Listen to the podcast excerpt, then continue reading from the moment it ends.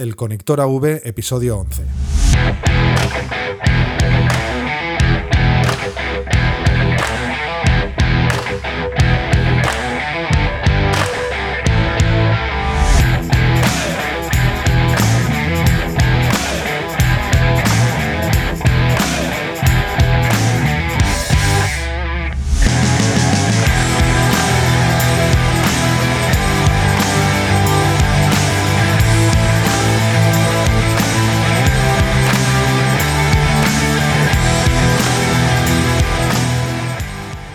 Hoy tenemos un crack que empezó su carrera en Canarias, pero que pronto la continuaría en Madrid.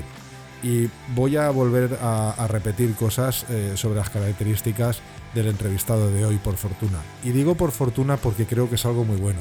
Y es que en el caso de Caco García, tengo que repetirme alabando su actitud y ganas de aprender con el claro objetivo de conseguir ser uno de los diseñadores y operadores de iluminación en giras más reconocidos ya después de varios episodios empezamos a ver un patrón que se repite.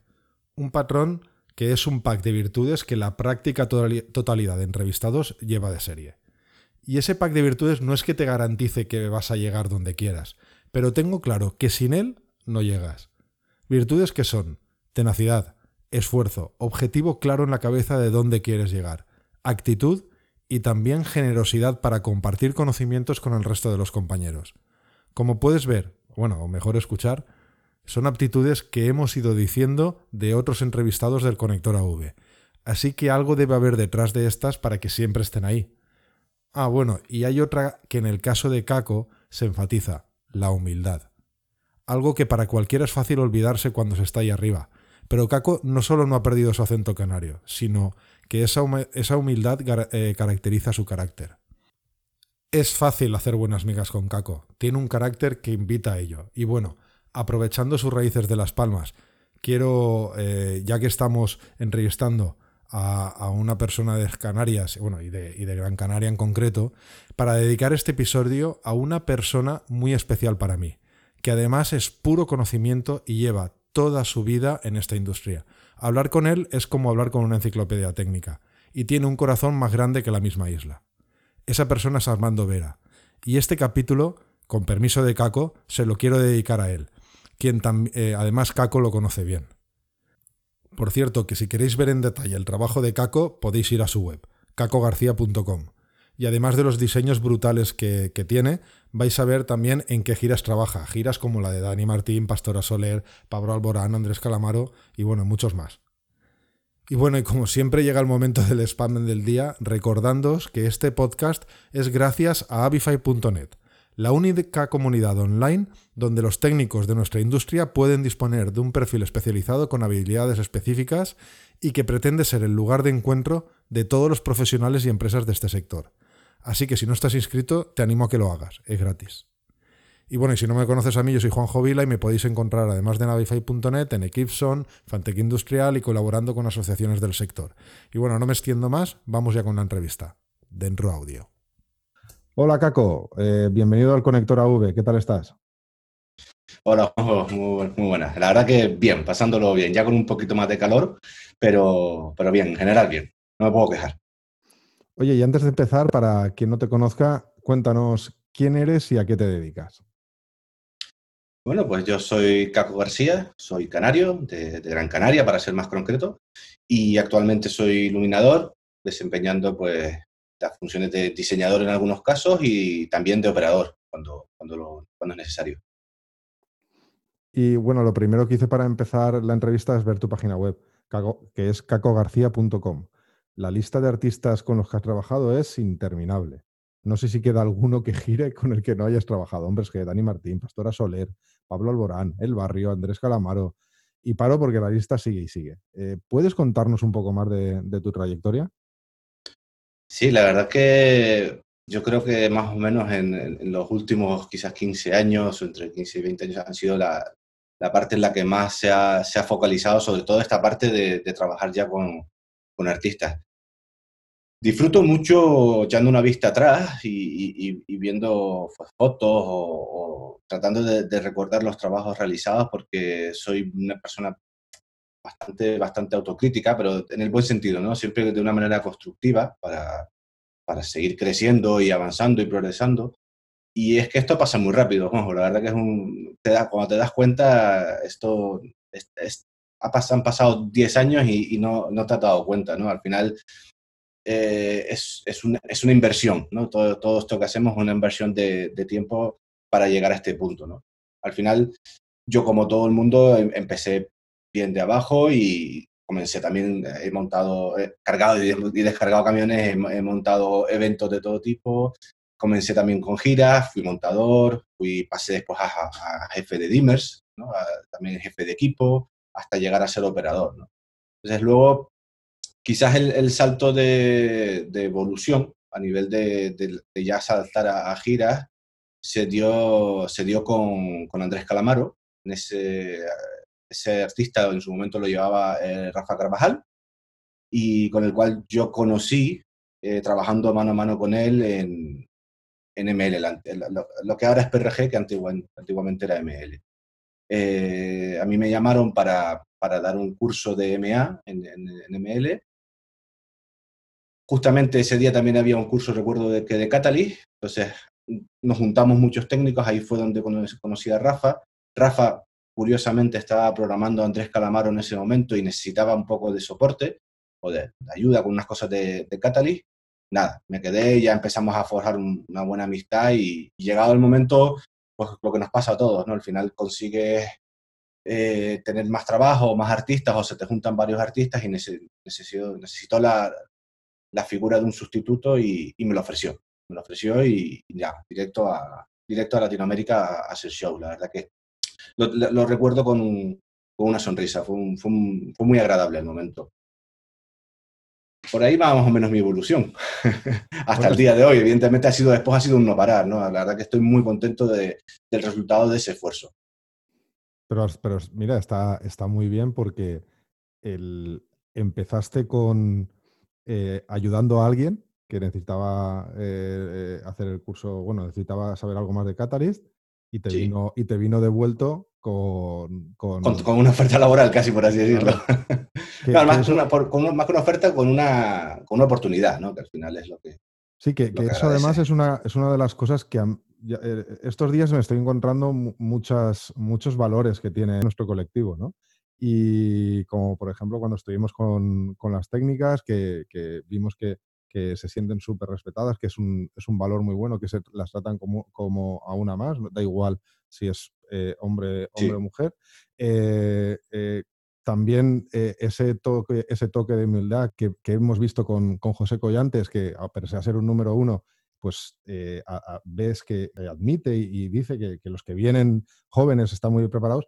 Y esta es otra cosa que acabas de decir, que, que también el, es un valor, una virtud de nuestro colectivo, y es ese, esa ayuda que siempre hay, ese compañerismo que, bueno, uno te, oye, ¿me echas una mano para...? sí, porque en ningún, momento lo, en ningún momento lo haces por, por interés, ni mucho menos. O sea, ni, vamos, de hecho, ni me lo hubiera planteado en aquel momento. O sea, que yo fue una cuestión de, de bueno, yo soy más conocedor de este sistema y tú necesitas ayuda y, te, la, presto, sin más, sin ningún tipo de, búsqueda más allá de, echar una mano, porque sí considero que es muy importante mantener lo que las palabras que tú decías ahora, ¿no? esa, humildad y sobre todo unos principios, ¿no? unos, principios de, ayudar al, otro porque realmente en eso se basa. Me mola muchísimo el ver que, ese compañerismo es algo generalizado. No es que me, en, en Avify me lo he encontrado hablando con muchos técnicos eh, en el 100%, por, por decirte, sí, es el 100% de los con los que he hablado que encuentran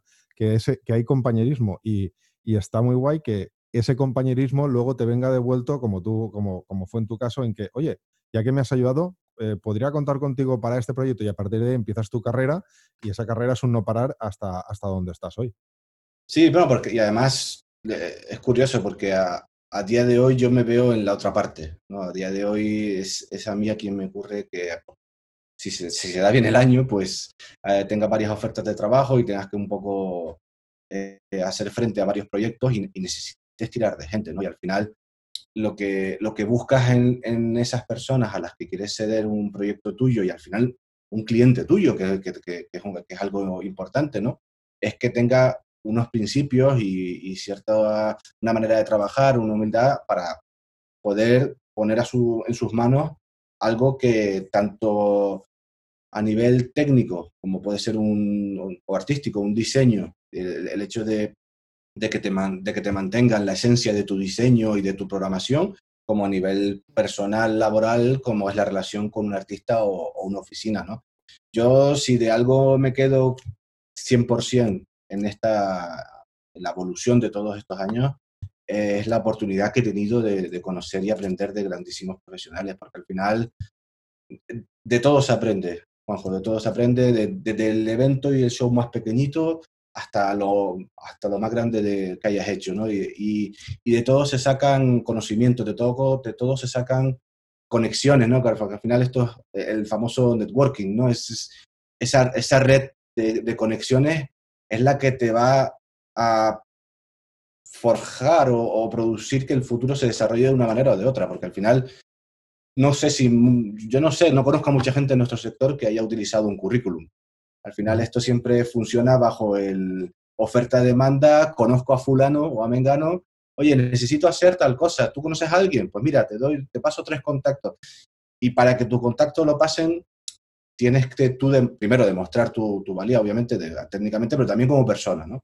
Creo que, es muy importante, la verdad, tener esos principios. Eso es importante porque, eh, bueno, tú puedes decir que sabes muchas cosas, pero al final también eh, está esa referencia de otros eh, que te conocen y que, te recomiendan y al final acabas dándote tú a conocer gracias al resto también un poquito de tus compañeros y luego tu saber hacer hace también que, los demás te vayan conociendo. Yo creo que en la mayoría de casos todos valoramos más a, a la persona que al conocimiento técnico, porque al final eh, son trabajos muy duros, son trabajos en los que tienes que ir muy a mano con la gente, son trabajos en los que tienes que confiar de una manera muy plena. ¿no? Si yo te, llamo a ti para que me sustituyas en una gira por México, yo no voy a estar en México. No sé lo que vas a hacer, lo que no vas a hacer.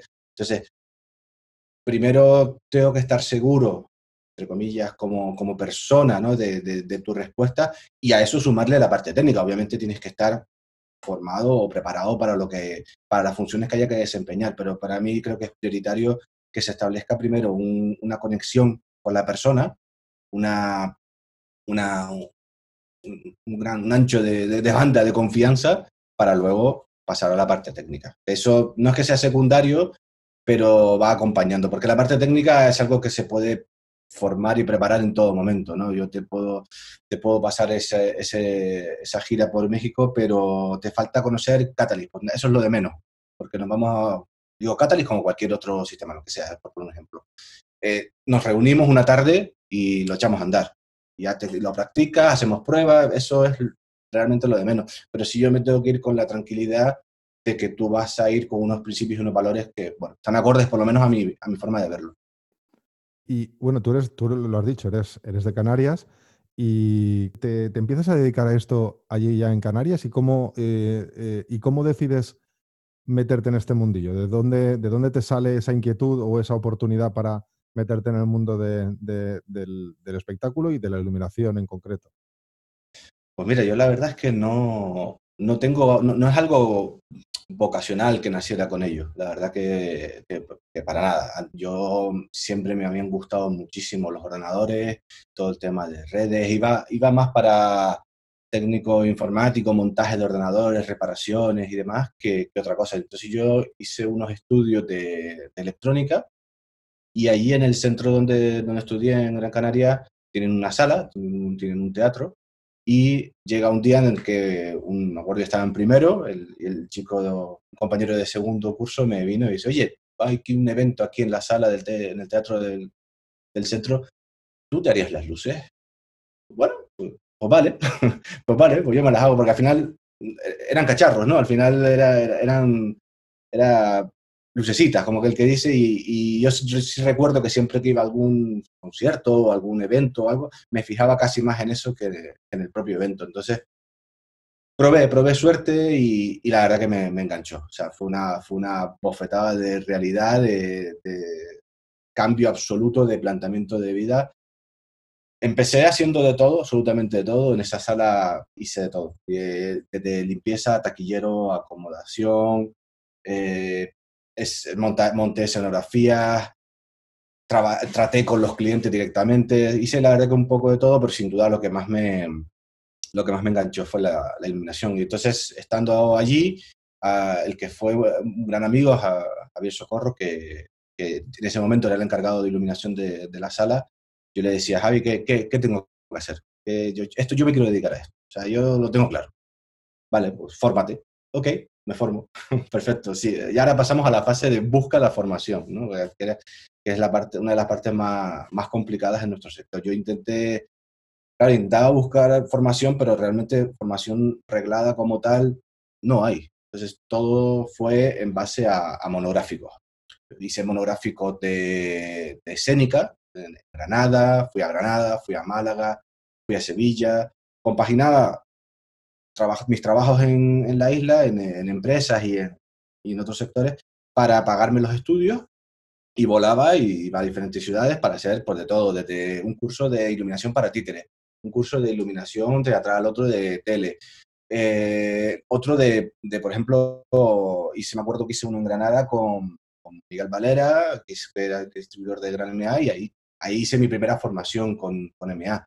Eh, luego, sí es verdad que estuve varios años detrás de un curso que daban en el Centro de Tecnología del Espectáculo, un curso que daba Osito Alegre, de móviles, iluminación para móviles. Eh, no lo conseguía, no lo conseguía, no estuve como dos o tres años intentando entrar hasta que al final lo, lo conseguí. Y fue, la verdad que ha sido uno de los cursos que más he disfrutado en, mi vida porque, porque estaba, estaba frito, estaba frito por venir, por venir a Madrid, estaba frito por, por aprender. Era era una, necesidad el, de conocimiento. Y nada, llegamos, llegué al curso, lo, lo disfruté como nadie y, mira, tú por dónde al final supongo que, pudo influir esa, esa actitud que te, que te, comentábamos antes, que al finalizar el curso Josito me, me, ofreció venir de montador a una de sus giras. Entonces, ese fue un poco realmente el, el, el comienzo de todo, ¿no? Porque ese, ese salto de evolución fue a partir de ese curso, la verdad que desde aquí agradecer también a Josito esa, esa oportunidad. Y ya te digo, fue un curso en el que yo llegaba con mi lista de preguntas todos los días, los, los, hableaba, ¿no? ¿Y esto por qué? ¿Y esto por qué? ¿Esto por qué? Supongo que eso, esa actitud pudo gustarle. Y bueno, la verdad que disfruté mucho del curso y a partir de ahí ya pues ha sido la evolución más, más profesional, podríamos decir. Claro, eh, con esa actitud no, no me extraña que, que, te, que, te, dijera que te fueras con él. Además, que qué bueno, ¿no? El, intentar entrar. E, es, o sea, ¿cómo de motivado tienes que empezar un, un, curso cuando llevas intentando entrar ahí? Por, porque tú quieres dos o tres años y al final entras y es como, ¡buah! ¿no? Es, eh, ostras, ya, ya voy a aprovecharlo al máximo. Sí, o sea, recuerdo que fueron, creo que fueron 10 días o dos, o dos semanas, no recuerdo bien. Y Claro, yo estaba como un niño el Día de Reyes. O sea, para mí era, era un, ansia de, conocimiento espectacular. La verdad que estaba, estaba loco por aprender y, y por entender sobre todo el, porqué de las cosas, ¿no? Que al final, ya te digo, traía mi libreta llena de preguntas y todos los días después de clase lo fusilaba. Lo fusilaba porque... Y después José Josito también, verdad que se prestó, hay que, hay que decirlo, se prestó a, compartir conocimiento en todo momento. Entonces, eso fue, para mí fue un curso muy satisfactorio, muy, muy satisfactorio ahí, ahí quedó. ¿Y de, qué? O sea, ¿tú eres de la misma Gran Canaria? Yo soy de, perdón, perdón, de Las Palmas. De Las Palmas, sí, la capital. ah, muy bien. ¿Conoces a, Armando Vera? Sí, señor. Armando Vera. Yo, que sepas que yo, yo he comprado mucho equipo de work para ese teatro del que te estoy hablando. Bueno, Armando. Eh, Armando y Fran. Sí, eh, yo, Armando es, es una pasada de, de persona un eh, conocimiento que tiene una experiencia, pero vamos. Tienen un conocimiento brutal y, creo que es de las personas, más buenas personas que me he encontrado yo en la vida desde que nací hasta ahora. Eh, me alegra mucho que lo conozcas porque desde aquí le mando un saludo. Eh, porque bueno, aún, así con la edad que tiene, tiene una energía aún que, es digna de... Sí, sí, es, es, una pasada. Ese es el, es el típico perfil de que lleva toda su vida trabajando y, como que el que dice colgará las botas trabajando, porque no, no, le vas a sacar de, de, lo que es su vida, ¿no? que al final ha sido el tema de equipos. La verdad es que nosotros le, le compramos muchísimos equipos, tanto de audio como de luces. Muchísimo. La, la, la, la, mesa de luces era la, 42-12, ¿puede ser? Una, una work de dos preparaciones. Me acuerdo, me acuerdo, hace muchísimos años.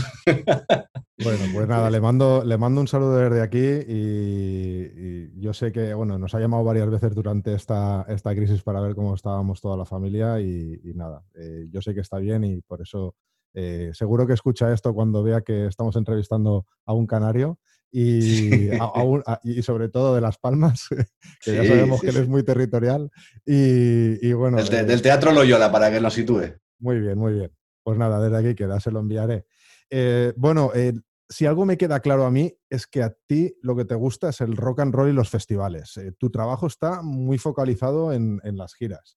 Cuéntanos por qué. ¿Qué, eso ha sido por casualidad o al, final has acabado tú queriendo centrarte, focalizarte en esto, en esta parte? Mm, no, no, la verdad que no ha sido algo que haya, que haya buscado especialmente. Evidentemente me gusta el live, me gusta la música en vivo, disfruto muchísimo con ella, pero lo que creo que, como antes te decía, al final sí que creo que es importante el trabajo de base, ¿no? Ese momento en el que tú vas generando esa red de contactos, esa red de, tanto, y tanto de conocimiento de, de, teoría como de personas, ¿no? Al final, yo creo que esto va más ligado a las oportunidades que se te van brindando. Yo tengo compañeros que trabajando conmigo igual en la, misma época han acabado en televisión, otros han acabado en musicales. Creo que son más oportunidades que se te van presentando, que sí que una vez que ya llegas a ellas, sí que es verdad que tienes que empezar a, a, declinarte, ¿no? Porque en, algún punto tienes que, tienes que especializarte. No, el, que mucho abarca, poco aprieta, ¿no? Tienes que llegar llega un punto en el que sí que tienes que especializarte porque, bueno, los años van pasando. Yo personalmente, como di ese salto evolutivo que te comentaba antes de, venir para y empecé casi de lleno en giras, después he hecho de todo. Después he, hecho, he trabajado en, en temas de corporativos, he trabajado en obras de teatro, he trabajado en musicales, he programado ópera, musicales, o sea, he trabajado en muchos aspectos, pero la verdad que la, la vida laboral se ha decantado y después lo podemos ligar directamente a, lo que te comentaba antes de, de la conexión con, con, Rafa Carvajal. Por ejemplo, que si te da la oportunidad de pues bueno, pues ya aprovechas y, por ahí se empieza a definir el camino que tienes, que seguir. Estoy abierto a cosas, sigo haciendo cosas diferentes también. Pero es verdad que me, he ligado quizás en, mayor medida al, vivo, trabajo en vivo. Y muchas, muchas de esas giras te han, te han llevado por Latinoamérica. Eh, ¿Cómo es el trabajo allí?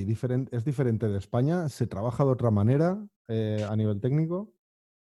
No, no, no, necesariamente. Eh, o sea, las diferencias no van tanto por ahí, porque al final los focos son focos, son jamones que se cuelgan igual en un sitio que en otro. Te encuentras de todo, te, encuentras buenísimos equipos y el, chino gama baja, o sea, te encuentras absolutamente de todo.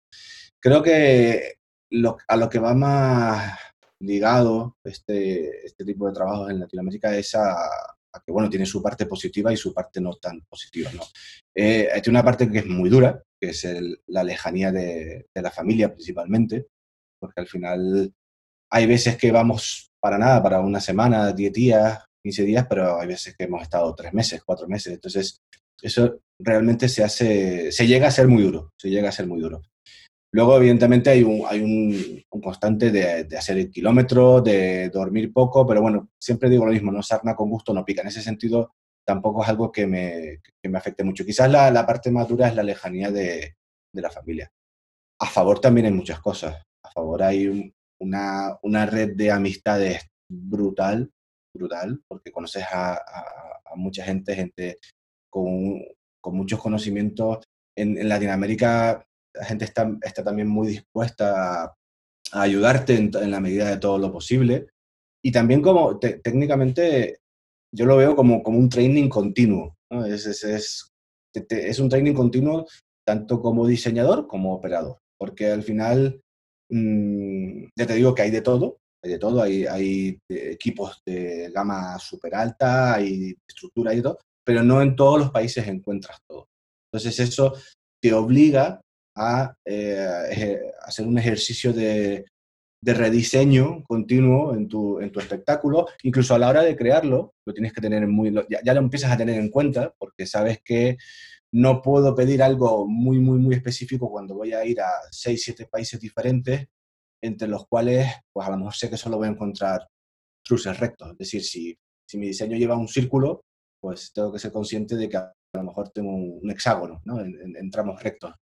Y, y, después también como operador, eh, yo creo que es la una, una, de las partes en las que más he aprendido, sin lugar a dudas, porque es un, es un continuo, continuo flujo de, de, de, cambios y de tener que reprogramar tu show y que te obliga, para que no mueras en el intento, a optimizarlo, a, a, a ser consciente de todas las herramientas de, de la consola, a ser lo extremadamente consciente de, que tiene, de que tu programación tiene que ser muy limpia, tiene que ser una programación limpia.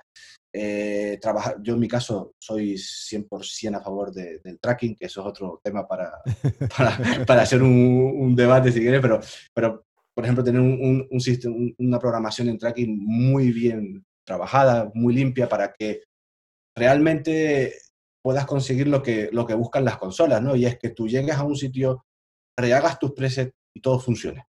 No, no, no tengas ni que pasarte todo el show QE por QE, ¿no? Yo recuerdo al principio, las primeras veces que fui para allá, yo no tenía, no tenía los conocimientos que, puedo tener ahora y, y, palmaba, palmaba muchas horas, muchas, muchas horas de programación.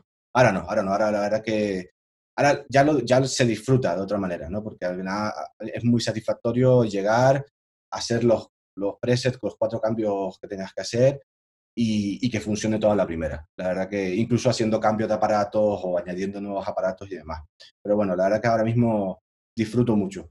Disfruto con, con las dos opciones, tanto la idea de llegar a un nuevo país y aquí no hay esto, bueno, pues esa, esa sensación de llegar al escenario y no, no, hay lo que tú habías pedido o lo están colocando de diferente manera, vaya, pues cámbiame y tienes que hacer un engranaje entre diseño y programación para que mm, el final visualmente sea lo más parecido posible. Eh, disfruto, disfruto mucho con esa labor. Bueno, tú lo acabas de comentar, eres tanto diseñador como técnico de, iluminación. ¿Qué parte te gusta más? Me gusta todo. me, gusta, me gusta todo. ¿no? Me gusta todo y además que, que como he pasado por, toda la, por todas las fases, yo, por ejemplo, disfrutaba muchísimo haciendo dimmers, pero muchísimo, porque soy me gusta trabajar de manera muy, muy estructurada, soy muy, muy metódico, soy muy de, marcarlo todo absolutamente, me, encantaba, me encanta trabajar con cableado, disfrutaba mucho haciendo, eh, haciendo dimers. Y bueno, vas, probando todas las etapas. ¿Qué me gusta más? Eh, la parte de diseñador te permite explotar una, una faceta más, más creativa, ¿vale? Pero todo tiene su, parte buena y su parte mala. Obviamente, el hecho de, de diseñar también te implica eh, aprender a, relacionarte pues, con, con oficinas de producción, con manager, artistas y gestionar muchas cosas que, no, que a priori no, no vemos, ¿no? Al final muchas negociaciones, eh, que, lo que, que algo de lo que tú estás completamente convencido de que va a funcionar, te lo echen para atrás y tengas que, rediseñarlo. Entonces tiene su parte buena, y, no es que no sea buena, pero bueno, su parte un poquito menos, con menos gracia. Y la parte de operadores es, que es muy divertido, la verdad que al, final es, como jugar a la Play, ¿no? O sea, tienes ahí un montón de, montón de botones para ti y todo hace lo que tú quieres que haga, no, no, más allá de la broma.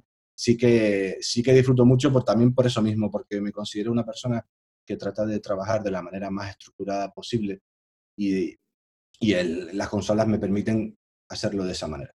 La verdad que disfruto, disfruto mucho.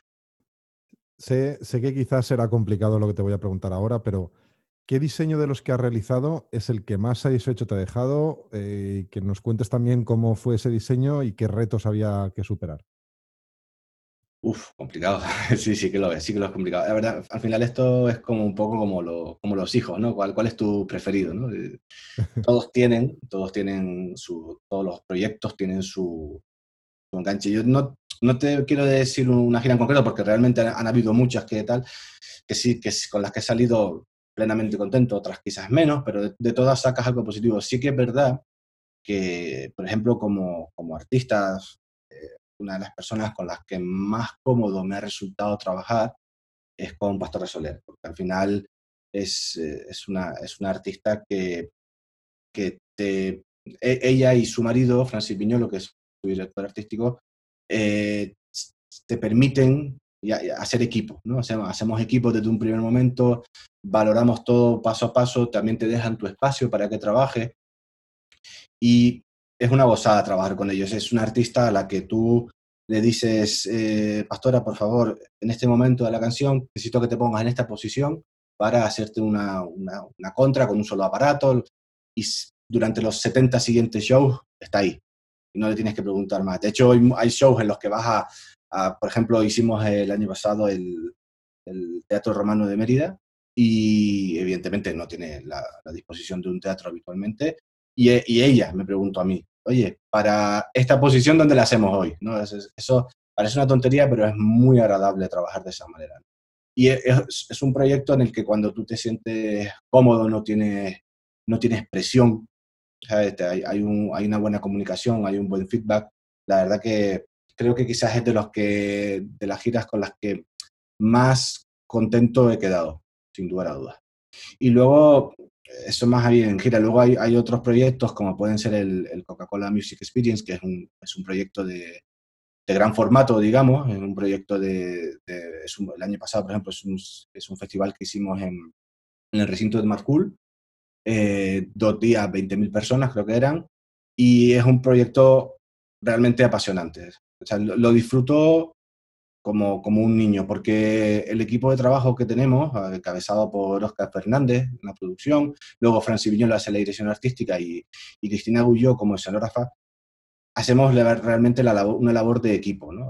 ¿no? ha terminado el del año 2018 y ya estamos al mes siguiente ya empezando a preparar. Es un proceso largo, es un proceso largo. Es un proceso largo porque nos gusta hacerlo con, mucho tiempo.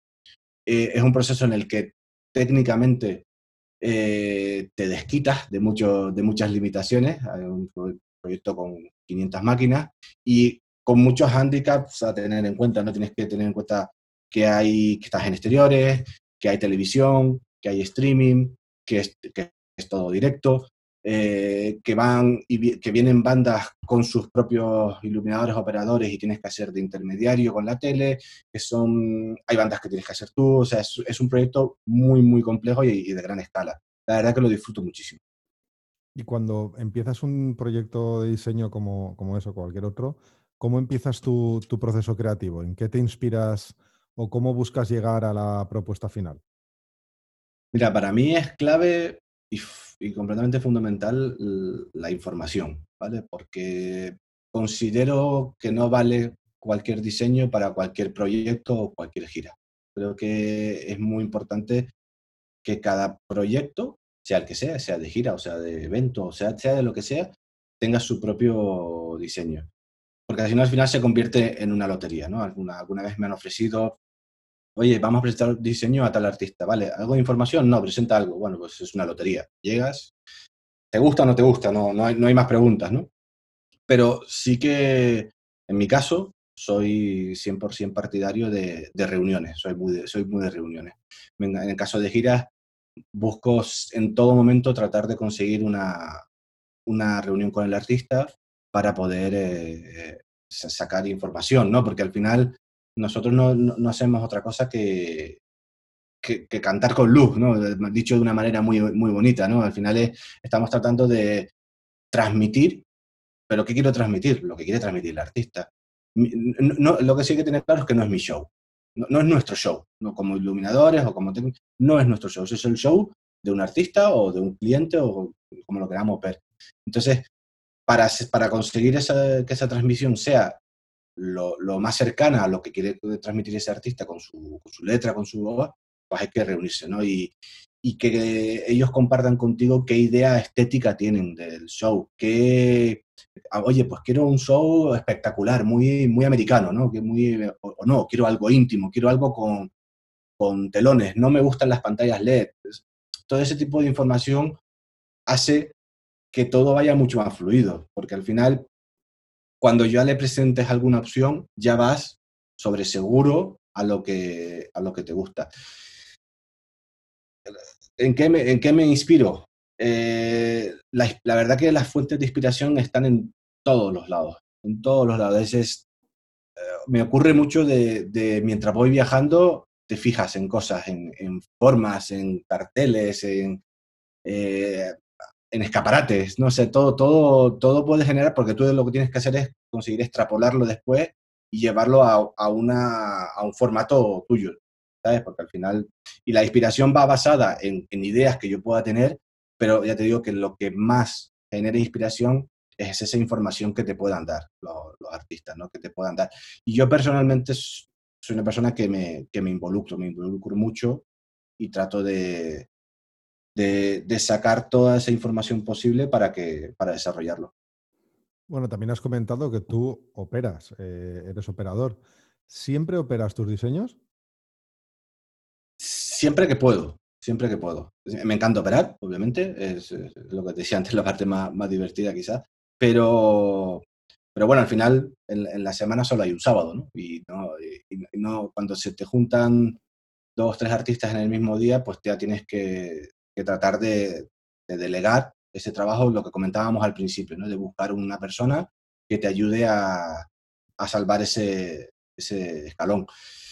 Normalmente trato de operar yo siempre las giras y, tengo que decir que al final, antes de, trabajar como, como, iluminador como tal, fui muchos años operador en, exclusiva y eso también fue una gran fuente de, conocimiento, ¿no? Es un, es un, momento en el que eh, si estás abierto a, eh, aprendes muchísimo, porque trabajas con, con, iluminadores de, grandísimo, de, grandísimo, nivel. No sé, no, no, sé si es buena idea dar nombre, pero bueno, eh, trabajas con, con Juanjo Loki, con, con, Luis Perdiguero, con Juanjo Llorens también, pero he, sido programador para Juanjo, entonces eso, claro, son, esta gente, este tipo de gente son enciclopedias abiertas, son una, una, fuente de conocimiento y además que se prestan a ello, ¿no? a, ayudarte a, a, aprender. Y eso me, ayudó muchísimo también en, la formación. Pero sí que en este caso, siempre que puedo tratar de operar, si no buscamos un, sustituto, y ahí ya sí que en el tema de sustitutos hay también herramientas, como puede ser el tema del código de tiempo, para facilitar en algún momento esa, esa reproducción. ¿no? No, no es lo mismo eh, tener tres shows el mismo sábado y tener que explicarle a dos personas cada, cada show por separado, QE por QE, momento por momento, que explicarle cómo está planteada la mesa para que llegue, haga sus presets, pero sea el código de tiempo el que lance y ejecute el show. Y una, una pregunta obligada de, de, este programa es cómo el vídeo está cada vez más presente. En, en, tu caso, ¿cómo te influye el trabajo de la mezcla de vídeo y luz? ¿Cómo irrumpe la videoescena en tus diseños? Uf, es un tema delicado muy, muy delicado, muy, muy, muy delicado, porque es una canción de, de amor-odio completamente. Eh, el vídeo o te ayuda o te destruye. no, tiene, la, tiene esa capacidad. O sea, el, el, el, tema de pantalla tele y demás es, es un elemento con el cual si no lo tienes controlado, te puede, te puede destruir el show completamente. Entonces, para mí hay varios conceptos. Con el tema del vídeo es tener en cuenta varios conceptos. Creo que es muy importante, por un lado, tres cosas diría. Primero es el, formato de, pantalla y de diseño, como cómo, cómo integrarlo dentro de un diseño para que perdamos la sensación de que vamos a ver la tele. ¿no? Pero, pues, tengamos esa sensación de que hay un cuadrado donde se ve el señor que está debajo. Entonces no, tiene mucho sentido para mí. Primero eso, la integración. Luego el, hecho de trabajar en, equipo, ¿no? con toda la parte creativa de, de vídeo. Yo en mi caso tengo varios equipos para trabajar el vídeo y es importantísimo ser el, el nexo de unión entre, el, entre el, el equipo creativo de vídeo y el resultado final, por así decirlo, porque tú eres el filtro, tú eres, tú eres quien realmente sabe qué quieres y cómo lo quieres. Entonces, es muy importante eso. Y luego jugar con, con factores, ¿no? Hay unos factores para mí muy importantes trabajando con vídeo, que es el, el de trabajar mucho, o lo que digo, lo que yo llamo jugar con los contrastes a negros, ¿no? Trabajar con, eh, con los negros para que no precisamente perdamos esa sensación de, de, pantalla de televisión. Tener en todo momento el control de la intensidad de la pantalla, para que eso te permita, porque luego, aunque tú lo lleves programado de unos ensayos, las, pantallas no, no, la pantalla, las sensaciones, porque esto al final se trata de sensaciones. Las sensaciones no son las mismas en un estadio que en un teatro de mil personas. No tiene nada que ver. Ni, ni la cercanía que tiene desde el del público a la pantalla. Entonces, tener ese control en todo momento de la pantalla creo que es fundamental, porque habrá momentos en los que para en un estadio se veía muy bien, tengas que limitarlo estando en un teatro o, viceversa o lo que sea, pero sí que tener acceso a ese control es importante y trabajar mucho el, hecho de generar escenografía, sobre todo con eso de, te digo, de contestar a negro, tratar de perder la visión de, de una tele de plasma grande, muy grande detrás y que se integre dentro de, incluso apagar, soy súper partidario de apagar la pantalla en algunos temas. No, no pasa nada por apagar la pantalla. Al, manager no le suele gustar tanto, porque ya que la paga la quiere ver. Exacto. Pero, pero sí que alguna vez más han venido. ¿Qué pasa con la pantalla? No, no pasa nada, no pasa nada. Estamos aburridos de pantalla ya. La, apagas y vuelves a, a, retomarla, igual que el tipo de. Igual que darle protagonismo, ¿eh? también te digo, no, no es solo controlo la pantalla para que las luces tengan... No, aquí vamos todos en equipo y hay veces que bajas la pantalla para que para un momento de luces se resalte y viceversa. Hay, hay momentos en los que te interesa la pantalla en blanco a tope para generar un contraluz de silueta de la banda donde las luces bueno, pasan un segundo plano completamente. Entonces ya te digo que es una relación muy de amor-odio, pero que si logras eh, encaminarla bien, el resultado es espectacular puede, puede ayudar mucho. Sí, quizás echo de menos un poco algún show sin pantalla, eso tengo que reconocerlo. Sí, es más difícil de ver. E, es, que es muy difícil. Además, muchas veces vas a, no, no, con todo, pero sí que vas a trabajar con, vas a hablar con algunos artistas y lo primero es que una gran pantalla, porque que todos quieren lo que otros tienen, a lo mejor, y eso es una pena, porque hay veces que un, elemento como la luz puede hacer maravillas. Sí, porque además muchas veces adquiere tanto protagonismo el vídeo que el artista pasa un segundo plano, no solo la luz.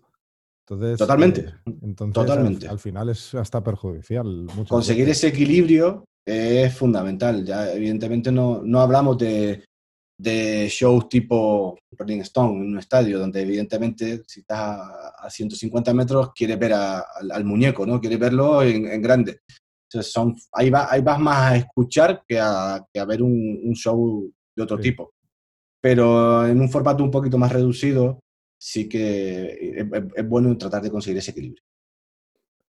Bueno, y entramos un poquito en el mundo de, formación. Para saber tú todo lo que sabes y además de, ir a base de experiencia, como nos has comentado, y algunos cursos que, has comentado, ¿realmente tú consideras que has tenido una formación específica o ha sido, o ha, sido algo más autodidacta con el paso de todos los años? 100% autodidacta. 100% autodidacta. Yo empecé buscando, buscando en internet, buscando postadas. Todo lo que encontraba me lo, me lo, leía, me lo trataba de estudiar. Luego fui encontrando eh, centros de formación, como, pudo ser, como podía ser lo que comentaba antes de escénica o, Centro de Tecnología del Espectáculo. También está el Instituto de Teatro en Barcelona. Hay, hay, varios centros, pero claro, no hay, o los monográficos de distribuidores, ¿no? de, de todas las marcas que siempre están dando formación, que bueno, que, es muy interesante, aunque sea de alguna marca en concreto, pero todo, todo suma y todo, y todo enseña. Yo a lo que le doy mucha, ¿cómo diría? Mucha importancia es a mantener una, una continua actualización. Eso sí que creo que es fundamental. Evidentemente hubo, un proceso de aprendizaje, pero ahora ha llegado un punto en el que agobia, sacan 16 focos al año cada marca nuevos con mil historias, entonces hay un, un gran, una gran cantidad de información y tienes que estar al día con, con todo este tipo de nuevos aparatos y nuevas, y nuevas tendencias que van llegando. Y eso creo que es importante porque si no realmente te, te, vas quedando atrás, te vas quedando atrás y como, como decía eh, Collantes, vienen, por, vienen, vienen rápido, ¿no? sí, sí, los jóvenes. Bueno, y, de eso, ah, tú no, tú no has tenido la oportunidad porque, digamos que en, en, la época en la que a ti te ha tocado formarte, eh, de, cero no había, ¿no? Pero ahora, hoy día, ¿consideras que existe formación en España para llegar a ser diseñador de iluminación? No, al, o al menos que yo, que yo sepa. Sí sé que ya hay algo más de formación reglada, que hay, hay un módulo, creo que es de captación de imagen, o no, sé, no estoy muy seguro cómo se llama, que, que, ya toca, toca bastante el tema de, de, la iluminación. Pero creo que como para diseñadores en concreto, no. Ahí en ese caso, desde la Asociación de Autores de Iluminación, estamos trabajando de manera bastante intensa en, en, en relaciones con, en tener una relación con el Ministerio de Educación y Cultura para que se consiga arreglar ese tipo de educación y darle un, un aspecto más oficial, un aspecto, no, un tratamiento más oficial. Mm. Entonces, ese es un trabajo que estamos haciendo, pero bueno, como, como todo en esto, las cosas de Palacio van despacio y, y es, es, complicado avanzar con, con, ese tipo de cosas, pero es algo en lo que se sigue trabajando mucho. Yo no, no, no soy conocedor de, de estudios oficiales para llegar a esa labor en concreto. Bueno, y de operador tampoco, ¿no? No, no como tal. Al final, bueno, al final el tema del operador va más con, con las marcas, ¿no? La propia marca es la que te emite certificaciones, que es lo que puede llegar a ser más oficial, ¿no? En, en este caso, normalmente, pues las marcas delegan en sus eh, distribuidores de cada país, que son los encargados de, de, hacer las formaciones para que, para que tú obtengas un, una certificación. Pero volvemos a lo que te decía antes, ¿no? Son certificaciones que en mi, en mi opinión no, no, no, lleva, o sea, no lleva nada el título, sí el conocimiento, obviamente. El, el, uh -huh. el, bueno, tengo el título, me gusta, tengo, yo los tengo, los títulos de, de MA, pero, pero eso no me, no, entre comillas, no me sirve para nada. Me sirve el conocimiento y, y, todo lo que, todas las conexiones que hice a la hora de realizar el curso y demás. También es verdad que ahora mismo hay una oferta de videotutoriales y webinars y demás que es, es, es, apabullante. La verdad que ahora, ahora, mismo hay un montón, montón, montón de cursos que yo hubiera pagado en su momento por, por tener todo este tipo de información. La verdad que es, es algo que, que, envidio ¿no? Al, a las personas que están empezando ahora y que encuentran esa cantidad de información. La verdad que es una maravilla. ¿Qué, qué, ¿Qué opinión tienes sobre el, el, general, el, el, General Device Type Format, el GDTF, eh, del formato de librería eh, abierto que, que, ha salido, que ha salido hace poco? ¿Qué opinión tienes sobre, sobre el... ¿Crees que va a llegar a buen puerto? Va a llegar a buen puerto si realmente no se convierte en algo meramente comercial por parte de algunas marcas en concreto. Es decir, si realmente se, se considera un, un, open source, un, formato open para todo el mundo, porque eso sí que realmente eh, ayuda a que todos trabajemos con el mismo profile, con las mismas luminarias, con, la, con el mismo... Porque a todos nos ha pasado que vas a, haces un trabajo de Zoom en dos visualizadores y son completamente diferentes. Y el open en uno es el close y el close es el open en el otro y ya no sabes cuál tiene tú programas en tu casa con el que tienes, pero cuando llegas al, sitio eh, resulta que era un 50% menor, ¿no? Entonces, entre otras cosas, eso, esa es una de las ideas de, DTF, ¿no? El, trabajar de manera eh, igualitaria en todas las plataformas. Entonces, si eso se llega a dar, creo que sería un avance muy grande y, y nos quitaría más de un quebradero de cabeza. También, sobre todo, la seguridad con la que trabajas, porque finalmente cuando tú trabajas con visualizadores, tienes una, un, un, un, como, un, como una hormiguilla de que sabes que eso es así, pero no es así. Está programado así, pero no estoy seguro si va a quedar así, ¿no? Sobre todo hablando de eso de, de zoom, focus, enfoque, algunos, el tema de los colores y demás.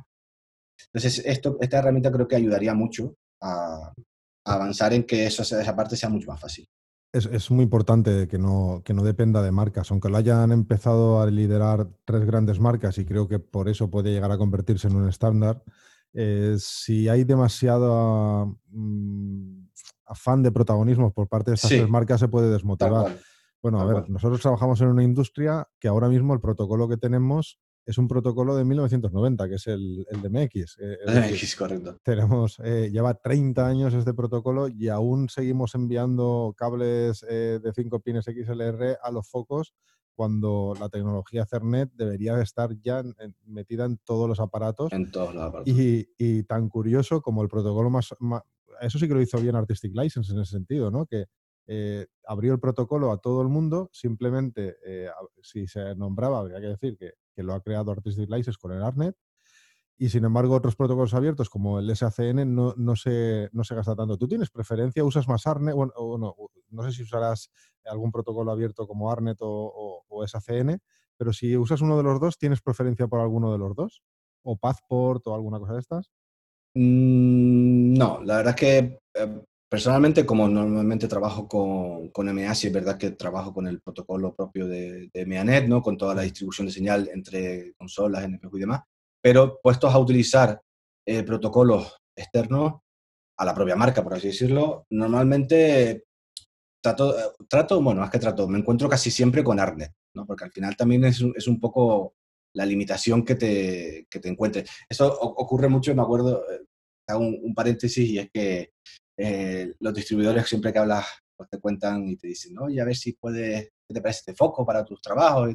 Sí, sí, sí, me encanta, pero al final lo que tenga la empresa es lo que, es lo que puedo utilizar. Y aquí es lo que es un poco el símil, ¿no? Al final te vas y te, eh, los, nodos de ARNET en mayor o menor calidad ahí los encuentras a patadas. Entonces, es lo que realmente, con el protocolo que más se trabaja, pues diría que con ARNET. ¿Y, ¿Y el RDM tú realmente lo usas? Lo uso, pero en aquellos eh, proyectos en los que se ha pensado usarlo, porque viene, viene un poco de ahí el, el, problema. O sea, para poder usarlo de manera estándar, todo el mundo debería de concienciarse en que, bueno, concienciarse y poder hacerlo, ¿no? Al final depende de que el cableado sea el correcto, de que los splitters sean los correctos y que los aparatos lo, lo permitan. Entonces, sí lo he usado, pero no de manera habitual. La verdad es que no de manera tal. Me parece una herramienta de, la leche porque te evita muchos muchos problemas. Sí, pero mira, yo sigo viendo que no se ha convertido en... no, todo, no todo el mundo a todas horas usa el RDM sobre DMX. Es decir, me parece que es curioso que eh, una cosa tan simple y tan útil como, como era el RDM no se ha acabado de implantar al 100% en, en, en, el, en el sector. Y mira que tiene años, ¿no?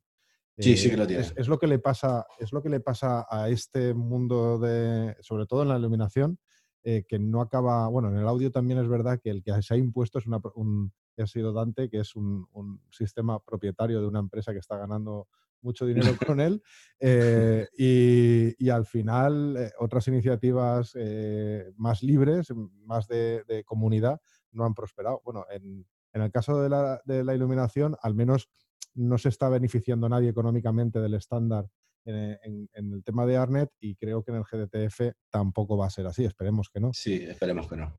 Pero bueno, sí que habían algunas iniciativas para, hacer una librería abierta, eh, libres. Eh, yo estaba participando en alguna de ellas antes de que saliera, y cuando vimos que salió el GDTF, como ya lo lideraban tres grandes, pues dijimos, oye, pues si ya lo están haciendo y nuestra intención era que hubiera un estándar que, fuera útil para todos y que, y que hiciera la vida más fácil a todos los técnicos de, de iluminación, pues oye, bienvenido sea y nos pusimos a trabajar con, ellos para intentar colaborar en lo máximo posible. Y en, bueno, pasamos un poquito ya al, diseño de iluminación otra vez. Eh, ¿Quiénes han sido tus referentes? ¿Quiénes, eh, ¿Quiénes han sido para a la hora de, lo que es diseño? Uf, delicado también. Esto es como lo de. Tienes que mojarte. volvemos, a, volvemos a lo de los hijos, ¿no? ¿Cuál es tu preferido? No, no, no, no, no se trata de, para nada de preferidos o no preferidos. La, lista sería interminable eh, porque al final de todo el mundo aprendes y de todo el mundo tienes cosas que, te gustan más o que te gustan menos. Yo quizás más que decir quién es un referente, sí te puedo decir a lo mejor personas como, ya te digo, como, como Josito Alegre, cuando más, que, más que referentes es aquellas personas que me han ayudado a, a labrar el camino, ¿no? A, No labrar, incluso me, han ayudado a, caminar, ¿no? me, han ayudado a seguir gente, te como José Alegre o, o Juan y González, que fue como mi maestro en teatro, Coino, Miguel Valera con las mesas, eh, Oscar Marchena de USE Sonido, eh, Juanjo Veloqui, o sea, sería, interminable, ¿no? La, pero que sobre todo son personas que se han prestado a, a ayudarme a transmitir mi conocimiento y eh, a las cuales les agradezco mucho. ¿no? Después también es importantísimo tener, eh, ese, networking que te decía, de, conocer gente. En durante tantos años, pues he ido, he ido conociendo muchos y haciendo muchos amigos. Y luego conectar con gente como Juan Manuel Lázaro, Javier Rubito o, Jordi Pérez, que, que, son igual de frikis o más que tú, pues te, te, ayuda a desarrollarte mucho, el, por ejemplo, en la parte de operador, ¿no? Al final, encontrar esas personas con las que conectar, eh, hacer pruebas, que tengan las mismas inquietudes que tú, esa es la, la parte que más me ha ayudado, quizás. Pero no, no, no, es tanto eso, no es tanto referente, sino mencionar quizás algunos. Gratitud, ¿no? gratitud por, Gratitud, sí, totalmente, 100% gratitud. Y, se, y de verdad que se quedan muchísimos, pero bueno, ya por decir aquí. No, todos los que has dicho son gente muy grande, o sea que eh, también son referentes en cierta medida. bueno, Y, y, ¿qué recomendaciones darías a aquellos que se quieran dedicar a, la iluminación escénica que ahora nos estén escuchando, la gente más joven? Bueno, nada, pues desde mi humilde experiencia tratar de transmitirles que con esfuerzo y dedicación se obtienen resultados, que esto es una carrera de fondo, la cual hay que, eh, hay que tomarse con mucha paciencia, hay que subirse a, los trenes que te lleguen, hay que agarrarse a todas las oportunidades, pero también hay que esforzarse y hacer muchos sacrificios, tanto personales como regionales como económicos, ¿no? Porque al final dejas atrás a una familia, atrás entre comillas, ¿no? en el sentido de que tienes que moverte mucho o incluso trasladar tu, donde vives a una nueva zona. Profesionalmente es un trabajo en muchos aspectos muy duro incluso económico porque tienes que invertir en eh, actualizarte, en estar al día, en, quiero, oye, pues quiero especializarme en esta consola, pues a lo mejor te tienes que comprar un formato de consola que te permita hacerte con ella, no lo sé. Yo personalmente no me arrepiento lo más mínimo y, animo a intentarlo a todos aquellos que realmente piensen que esta puede ser su, su profesión, ¿no? que es una, es una profesión muy bonita, muy bonita, aunque tenga su aspecto, su parte dura, pero es muy bonita, muy agradecida y, y muy intensa, la verdad. Es la famosa fórmula de aptitud por actitud. O sea, si con las dos cosas eh, se multiplican y sin una de ellas, por mucho que esté desarrollada la otra, pues claro, eh, bueno, la, actitud te lleva al final a desarrollar aptitudes porque quieres aprender, ¿no? Pero quiero decir que cuando falla una de las dos, eh, el, resultado es, cero. si las dos se juntan, el resultado es el 100, ¿no? Entonces, bueno, para mí es súper importante eh, lo que has dicho, que, hay que, no solo vale la habilidad, es decir, he estudiado esto y ya me lo sé, sino sin actitud no vas a poder evolucionar y al revés. Eh, si por mucha actitud que tengas, si no, Tienes, si no tienes la inquietud de formarte y de tal, pues no vas a, tampoco vas a poder desarrollar nada porque no vas a poder aprender, por muy buena voluntad o que le pongas. Pues nada, Caco, eh, quería agradecerte haber venido al, al Conector AV gracias por, dedicarnos este tiempo y, esperamos eh, vernos pronto en persona con una cerveza cuando nos lo permitan. Tal cual, ha sido un, absoluto placer y muy, agradecido. Creo que estas son iniciativas que, a, todos no, a todos nos gustan porque al final... Eh, de una manera o de otra lo hemos visto que, que, que lo Kiri siempre lo, esto lo llevan haciendo mucho tiempo, ¿no? Y al final aquí nunca nadie se había lanzado a hacerlo. Desde, aquí nuestro agradecimiento a ti por, por esta labor y creo que se puede convertir en un punto de encuentro para la charla entre amigos. Muy bien.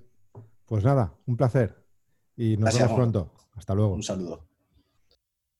Bueno, y hasta aquí el episodio de hoy con Caco García. Espero que te haya gustado y como has podido ver, eh, todo lo que he comentado al principio de, de él eh, se cumple a la perfección y se ve bien en esta entrevista. Espero que te haya gustado. Eh, no olvides darle al like eh, en el programa, en el podcatcher que estés, desde el que estés escuchando esto. Y bueno, espero que me vuelvas a escuchar en el siguiente episodio. Hasta luego.